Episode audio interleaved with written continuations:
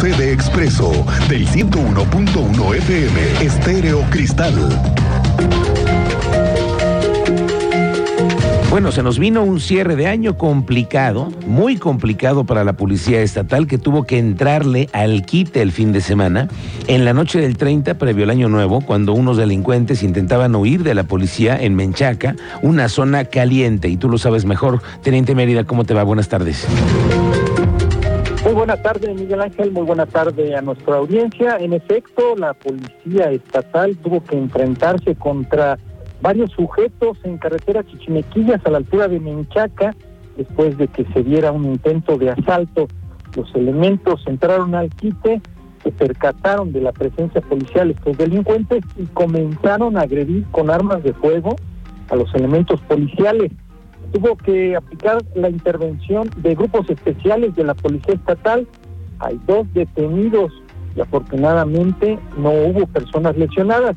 Cabe resaltar que se utilizaron drones con visión nocturna y cámaras térmicas.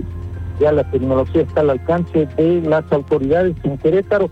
Detalles les daremos más adelante, Miguel Ángel. Gracias. Por cierto que esa misma noche, esa misma noche estuvo ahí el secretario de Seguridad Ciudadana entrándole al quite y entrándole a la a los operativos que se estaban desarrollando. Eso fue lo que nos comentó esa noche. Tenía un reporte de un robo con violencia, transeúnte, robo con violencia transeúnte. Inmediatamente una unidad de, policía estatal que circulaba por la zona atendió dicho reporte. Eh, los sujetos, al ver la, presencia policial, accionaron armas de fuego en contra de, los elementos de, nuestra corporación. Se repelió la agresión, los sujetos corrieron al cerro. Se generó en ese momento un despliegue a efecto de, generar un perímetro y delimitar la zona. Tuvimos eh, la intervención de nuestro grupo de operaciones especiales y finalmente se llevó a cabo la detención de, dos sujetos relacionados con estos hechos. ¿Se logró eh, recuperar algún arma de fuego con la que fueron agredidos los elementos? Como te puedes dar cuenta, la, zona cerril es complicada. Tenemos ahorita ya un perímetro para hacer un, barrido adecuado y, y nos pueda llevar a la localización de un objeto. Eh, lo que te puedo decir es que los, sujetos están obviamente identificados por nuestros compañeros que estuvieron en esta situación de, contacto con ellos. Entonces vamos a proceder con, las autoridades competentes. Una respuesta bastante rápida y también una activación muy importante de, nuestro grupo de operaciones especiales. Agradecemos también el, apoyo de las corporaciones municipales que se sumaron al, llamado y, bueno, vamos a esperar que, se puedan deslindar responsabilidades. Bueno, y así el operativo que se dio este fin de año y además, como lo estaba comentando el teniente, con la utilización de tecnología como estos drones que comienzan ya a verse en los operativos de la policía. Mucho cuidado con eso.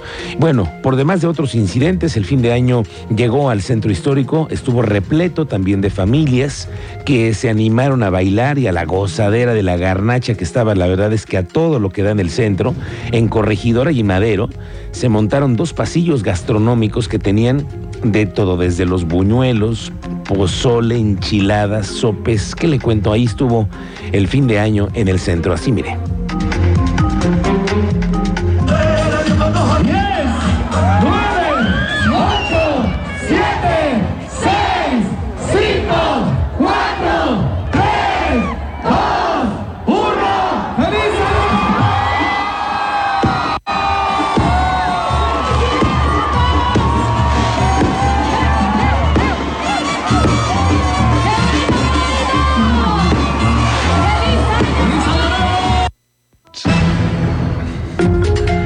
Bueno, así el fin de año en el centro histórico y este es el parte de la policía. Al iniciar el año, le recuerdo que la policía está en, alerta por lo que sucedió en diciembre, así que están hoy en alerta máxima y este es el balance. El secretario de Seguridad Ciudadana, Giovanni Elías Pérez, dio a conocer que el operativo con motivo de fin de año, implementado por la Policía Estatal, se llevó a cabo sin incidencias mayores, pero reporta que se registró la remisión de 68 personas al juzgado cívico, nada más por andar participando en diferentes faltas administrativas durante este fin de semana. Dentro de ellas se registraron este fin de año consumir bebidas embriagantes en la vía pública, alterar el orden, consumir sustancias tóxicas y otras más. Este fin de año, en lo que refiere estrictamente a las festividades, no registró incidencias mayores en intervenciones de la Policía Estatal. El operativo con, fin, con motivo de fin de año implementado por POE se llevó a cabo sin incidencias mayores y con la remisión de casi 70 personas al juzgado cívico por su participación en diversas falsas administrativas. Y llegó el cierre de año y también se vienen los balances de lo bueno y también de lo malo. Y en el tema de feminicidios, ¿qué cree? No le tenemos buenas noticias porque resulta que en el cierre que tiene el Poder Judicial aumentaron los casos. Tú sabes más de esto, Andrea Martínez. Muy buenas tardes. ¿Qué tal, Miguel Ángel? Muy buenas tardes y también a toda la audiencia. Pues así es, el 2022 cerró con un incremento en el número de feminicidios cometidos en el estado de Querétaro en relación al 2021, así lo informó la magistrada presidenta del Tribunal Superior de Justicia, Mariela Ponce Villa. Y bueno, precisó que el año pasado cerró justamente con 11 feminicidios y dos tentativas de los cuales ocho se registraron en el Distrito Judicial de Querétaro y el resto en otros municipios, mientras que en el 2021 se registraron siete feminicidios consumados. Además, bueno, ella eh, nos explicaba que justamente el tema de eh, los dos casos de tentativas de feminicidio que se registraron el año pasado fue el 11, el 19 de febrero en Santa Rosa Jauregui y el 9 de octubre en el municipio de Corregidora. Escuchemos parte de este reporte que nos compartía el día de hoy sobre este tema de feminicidios aquí en el Estado, la magistrada presidenta del Tribunal Superior de Justicia. Bueno, eh, al cierre del año eh, cerramos con 11 feminicidios y dos tentativas de feminicidio. Eh, siete casos, eh, se ocho casos, perdón, se dieron aquí en Querétaro y tres en la región de los consumados, de los feminicidios consumados. No, se incrementó. El año el año 2021 cerramos con siete, este año 22 cerramos con 11 consumados y dos en tentativas. También Ponce Villa añadió que desde la inauguración de los juzgados penales especializados en violencia contra la mujer el pasado 30 de mayo al cierre eh, justamente del 2022 se realizaron 500 audiencias.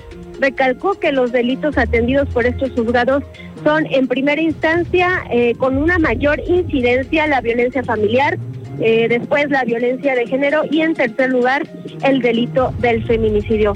Solo, eh, bueno, pues recordar que también pues estos juzgados nacieron justamente del aumento de estos casos, de estos tres delitos, también para dar una respuesta adecuada y efectiva a las mujeres y también obedecen a los reclamos sentidos de los colectivos de mujeres y de la sociedad civil organizada. Esta fue la información, Miguel Ángel. Gracias, Sandra Martínez. Pendientes, donde de plano las cosas se pusieron color de hormiga este fin de semana fue en Zacatecas. No sé si usted escuchó ya esta noticia, pero es que de verdad impactante. Perdón, en, Chihuahua, donde sucede este, este hecho, que es de lo más impactante, que sigan pasando ese tipo de cosas en México. Un grupo de sicarios y tremendos líderes criminales que estaban presos en el cerezo de Ciudad Juárez, en Chihuahua, eh, organizaron un motín para después distraer a la autoridad. Se metieron a rescatarlos de la prisión, se metieron con un comando superarmado con armas de fuego que corrían desde el interior de la prisión hasta lo que hizo que lograran su objetivo y se fugaran después de matar a varios internos y custodios. Hace un rato, ante la emergencia de la situación y de la peligrosidad de esta banda, tuvo que salir el gabinete de seguridad del gobierno para dar una explicación de lo que está pasando. Rosa Isela Rodríguez, secretaria de Seguridad y Protección Ciudadana, comentó que el saldo fue de 25 personas privadas de la libertad, evadidas, entre ellos integrantes de la banda de los Mexicles. También hay 17 personas muertas. Hay 17 personas fallecidas, 10 oficiales de seguridad y custodia penitenciaria y 7 internos. También hay 15 lesionados, 14 personas privadas de la libertad, es decir, internos y un custodio. A mediodía de ayer, hora local, la situación quedó controlada cuando elementos del ejército mexicano, de la Guardia Nacional y Policía Estatal ingresaron al centro y retomaron el control de la situación. Ayer mismo fueron detenidas cinco personas posteriormente que participaron presuntamente en la evasión. Regresando aquí a la bronca que se traen los vecinos del porvenir y los dueños de un predio donde se pretende abrir una gasolinera, una estación de servicio que estuvo a punto de abrirse el año pasado, al final de la semana, y ya ve que, bueno, quisieron sorprender con un grupo de choque con el que se pusieron a los golpes con vecinos e incluso contra reporteros de esta misma casa. Bueno, pues después de los operativos y pesquisas que hubo ese día, la magistrada presidenta del Tribunal Superior de Justicia, Marila Ponce, dio a conocer que no se ha judicializado el caso del grupo de choque en la gasolinera del Porvenir. El jueves pasado, la Secretaría de Seguridad Ciudadana, la Policía Estatal, nos informó que el aseguramiento fue de siete vehículos, de la detención de 44 personas, de las cuales tres habían sido remitidas a la Fiscalía tras agredir a ciudadanos que se oponen a la operación de una estación de gasolinera. Bueno, así las cosas, la magistrada dio a conocer que tampoco se ha judicializado la agresión física y verbal a tres compañeros reporteros. Ya me preguntaron, les comentaba que no tenemos nosotros judicializado nada de ese caso. En temas de fin de año, la Cámara Nacional de la Industria Restaurantera y Alimentos Condimentados, la Canirac, aquí en Querétaro, informó que durante el mes de diciembre se logró recuperar las ventas de hasta un 95%, nada más en comparación con el año pasado. Lo reporta así la presidenta Rosy Hernández. Detalla que la cena de fin de año los restaurantes reportaron ocupación del 100%, lo que ha permitido cerrar el año y recibir el 2023 con un buen pronóstico. Los restaurantes ubicados en los centros comerciales fueron los más beneficiados, en donde las familias aprovecharon para hacer sus compras y consumir alimentos. En el Hospital de Especialidades del Niño y la Mujer se registró el primer nacimiento de la entidad al primer minuto de este primero de enero. Se trató de un niño con un peso de 2 kilos 365 gramos y a los 16 minutos en el hospital de San Juan del Río nació el primer niño de allá. Él pesó 3 kilos 585 gramos. La Secretaría de Servicios Públicos Municipales recabó más de 75 toneladas de residuos a lo largo del 2022. De acuerdo con la secretaria Alejandra Aro, se trató de tres megajornadas de reciclaje de aparatos electrónicos, donde se juntaron 75 toneladas de residuos, así como 4 toneladas de residuos peligrosos como lámparas fluorescentes. La cuarta jornada fue de reciclaje de llantas, donde se tuvo un acopio de 2.000, de las cuales fueron enviadas a una empresa para ser reutilizadas. Igualmente, como parte de nuestras acciones en pro del medio ambiente, este año continuamos con nuestras jornadas de acopio de residuos de manejo especial. Realizamos cuatro megajornadas, tres de eléctricos y electrónicos y una de llantas de desecho, con los siguientes resultados. 75.4 toneladas de eléctricos y electrónicos, 4.3 toneladas de residuos peligrosos como lámparas fluorescentes, cartuchos, entre otros, así como 2.500 llantas que tuvieron una disposición final adecuada.